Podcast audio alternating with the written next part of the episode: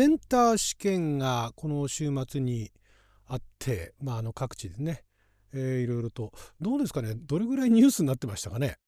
ねまあ、あのセンター試験受けたくても受けられないっていう方も中にはいらっしゃったかもしれませんけれども私ねあの時代は共通一時の時代ではあったんですが、まあ、あの幸いにしてそういうのを受けなくて、えー、済むようなまああの何て言うんでしょうかね。そういう学園生活ってですか？いうのを送ってたんですけれどもだからまああんまりそのセンター試験んとか共通一時とかの重要性っていうのはあ理解してないんですがただまああのそのだ大体大学受験とかねそこら辺になってくるとその大学受験のための勉強っていうのはまあいい大学に入ってでまあその後いい会社に入るみたいなねいい職に就くだとかいうためにまあ勉強してるとは思うんですよ。ほとんどの人が。どうなんでしょう？そうじゃない人もいるのかな？なんかやらなきゃいけないからやってるみたいな。単に男性でやってる人もひょっとしたら中にはいるのかもしれないですけれども。じゃあちょっと遡って小中学生の頃の勉強ってまああの今大人の人たちどういう記憶があるか分かりませんが。まあでもこんなのを覚えて何の役に立つんだと。とかね。こんなの勉強して将来何の役に立つんだと。いうふうに思ってた人っていうのはどれだけいたでしょう。でもまあそういう話聞きますよね。えー、まあ、最近最近はどうなんだろう。ちょっと前になんかそういうの聞いて私がその小中学生の頃ってあんまり何もそこら辺考えないで言われるがままに勉強したりしなかったり宿題やったりやらなかったり とかしてここまで来たんですが、まあ、改めてじゃあその小中学校の勉強っていうのは何のためにやるのかというのを考えてみましたのでお話ししていきたいと思います。あなたの12分をちょっと拝借。こんにちはラジオ神の神ふみかつです。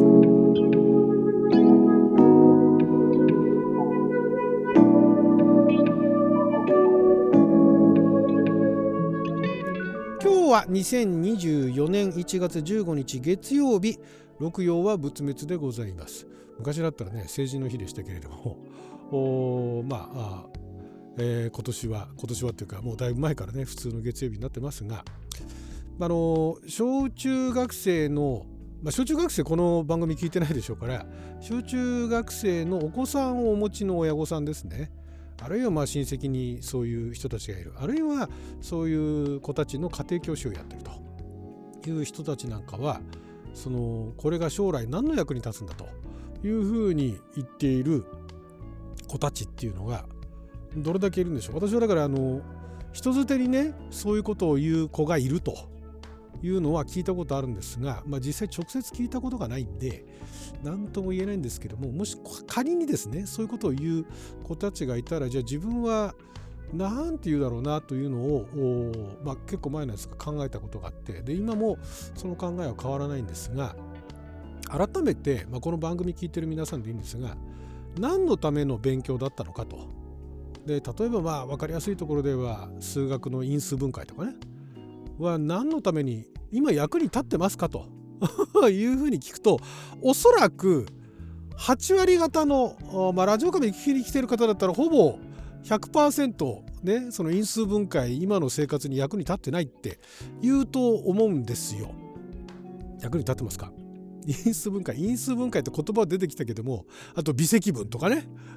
なんか今日常の生活で微積分とか使うことありますかっつったら、まあ、おそらくほとんどの人がないって言うと思うんですがじゃあなんで小中学校の時に小中学生の時にそういう勉強をしたんだそういう勉強する必要があるんだ？小学校の時だったら国語算数理科社会ね。で場合によっては美術音楽家庭科。あと体育とか道徳だとかね。なんかそういう何のためにやるんだと。いう方を言われたら、まあ、なんて答えようかって思ってたのが、まあ、それは大人になって、ね、周りに守ってくれるその親とかが近くにいないと。まあ同居してたらちょっとまた話変わってくるかもしれないですけどまあでも社会に出たらね会社に親御さんがついてくるわけにもいかないですから。えー、そうなった時に、まあ、だからじゃあ親御さんがやってる会社に勤めたらいいのかって話もありますけど、まあ、ちょっとそれは置いといて普通まあ一般的にねサラリーマンになってサラリーマンにならない人でもいいんですけれどもまあでも自分の手でね、えー、働いて、えー、お金を稼いでいくという立場に立った時に自分でものを考えられるようにとのがまあベースですよね基本は。自分でものが考えられるように小中学校で、えー、勉強をしてきたと。だから具体的にその因数分解がじゃあその今の日常の生活に何の役に立ってるかって言ったら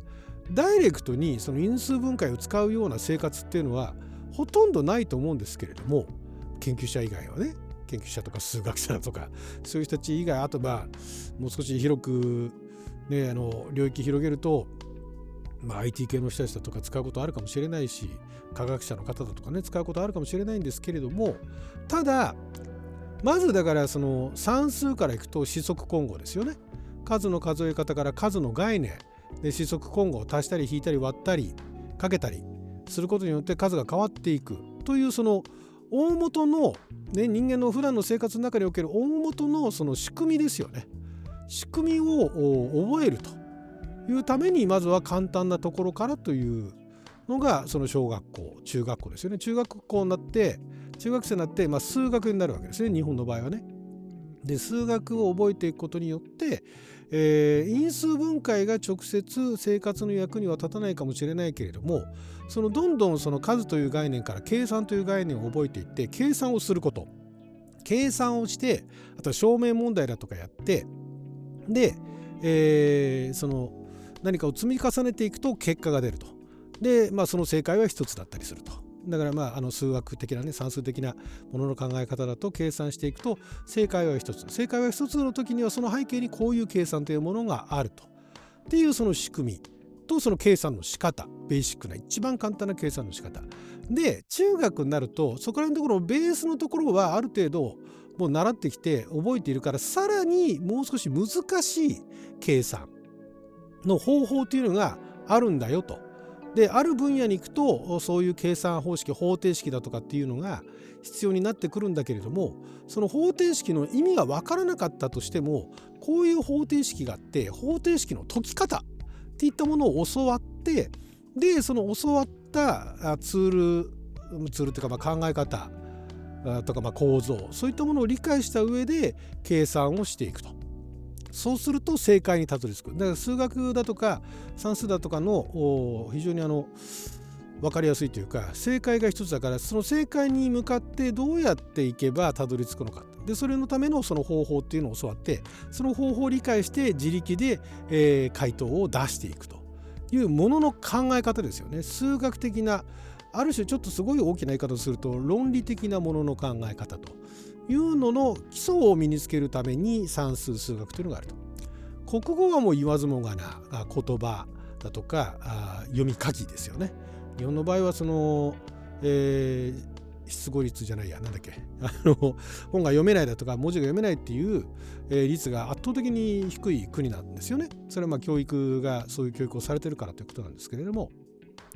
言葉を知る、えー、漢字カタカナひらがなアルファベット読み書きというところを覚えて読めるようにする。で読めたら今度は意味を知ると。で言葉の意味を知ると。で、えー、言葉の構造を知ると。表意文字表文字だとかね、えー、いうのを意味を知ると。いうことによってで、えー、コミュニケーションのスキルにつながっていくわけなんですよね。だとかまあコミュニケーションが苦手だったとしても何かを読み取る力何かを読み取るにしてもその文字で書いてあるものっていうのはまず文字を読まなきゃいけない。でその文字の意味を理解しなきゃいけない。で意味が分からなかったら辞書を引くっていうその癖じゃないですけれども、まあ、習慣化されてない人もいるかもしれないですけれどもでも辞書を引けば言葉の意味は分かるんだと。いうのは覚えるわけじゃないですか。っていうようなあその読解だからさらに読解能力まで上がっていくとなおいいわけなんですがそういったものの基礎能力を身につけるために国語はあると。社会なんていうと歴史と地理がありますけれども、まあ、自分が住んでるとこっていうのがどんな地域でどういう特性があってどんな歴史があってで過去にはどんな人がね、えー、残ってる資料が全て正しいとは限らないけれどもでもまあ過去こういう経緯があって今があるんだということを知ることによっては今後じゃあ、ね、生きていく上でどうすればいいのかっていう参考になるかもしれないしまあ、歴史好きの人たちの間では、ねまあ、同じ同行の死みたいなね ところで話も盛り上がるし NHK の大河ドラマもね楽しく見られるっていうネタバレしてるけれども楽しく見られるみたいなのあるかもしれないですけどもねそういうのがある。で理科だとかはねその科学化学のね、えー、あるいはサイエンスの基礎を知ることによって、えー、世の中その科学的に、えー、科学で解明されていることというのが、まあ、あの非常に分かりやすいところからだんだんそれに興味を示していけばもっと難しいその科学の仕組みっていうものも知ることができると。その知る上でもその基礎能力と基礎知識、っていうものを覚えるために小学校中学校ではそういうのを学んでいくと音楽体育なんかもしっかりですね。で全部が全部できる必要っていうのは当然ないんですけれどもそれだけいろんなものを用意して、ね、日本の場合はそういう教育っていったものはもう結構その昭和に入る前も明治あたりからまあ江戸時代あたりからまあそういったものはだんだんその研究されてで、えー、非常にあの限られたリソースの中で限られた時間の中でで、えー、より多くのその情報だとか基礎基礎知識だとか基礎能力っていうものを鍛えるっていうものを考えた末に出来上がったのが今の小学校中学校っていうその義務教育のね仕組みだったりするわけなんですよね。だからこれが何の将来役に立つんだって言ったらその将来社会に出た時に考える力の源泉になるんだとで源になるんだというのが私の回答だなっていうのを思ったんですがまだあの誰一人 直接子供に言われたこともなければその返したことがないんでね、まあ、よかったら納得 納得この私の説で納得された方は、えー、お子さんにねそういうふうに言ってみてください。はい。どうですか？納得できますか？この答えで。はい。ということで12分間の貴重なお時間いただきありがとうございました。それじゃあまた。